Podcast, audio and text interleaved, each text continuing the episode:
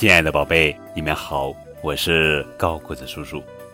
今天要讲的绘本故事的名字叫做《要是你给老鼠吃饼干》，作者是劳拉·乔菲、鲁梅罗夫，文，费利西亚·邦德图，任蓉蓉翻译。要是你给老鼠吃饼干，它会要杯牛奶。等到你给他牛奶，他会问你要根麦管。吃完了，喝完了，他会要块餐巾。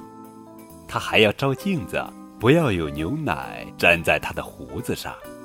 他一照镜子，会看到他的头发得剪一剪，他就会问你借把小剪刀。等到头发剪好了，他会要把扫帚把地扫干净。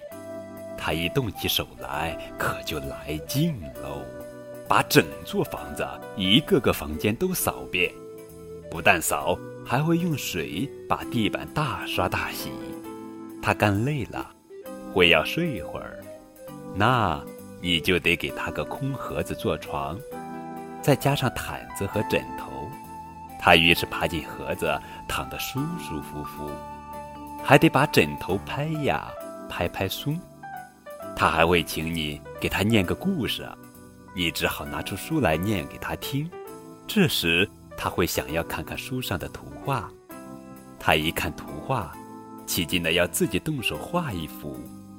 他会要你给他纸和蜡笔，他动手就画起来。等到画画好，他要签上他的大名，而且用钢笔。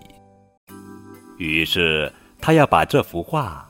贴到你的冰箱上，这就要用上胶带纸。等到他的画贴好，他会退后两步欣赏它。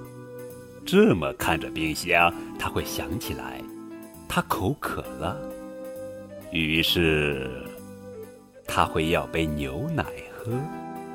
既然他要喝牛奶，自然会要块饼干来一起吃。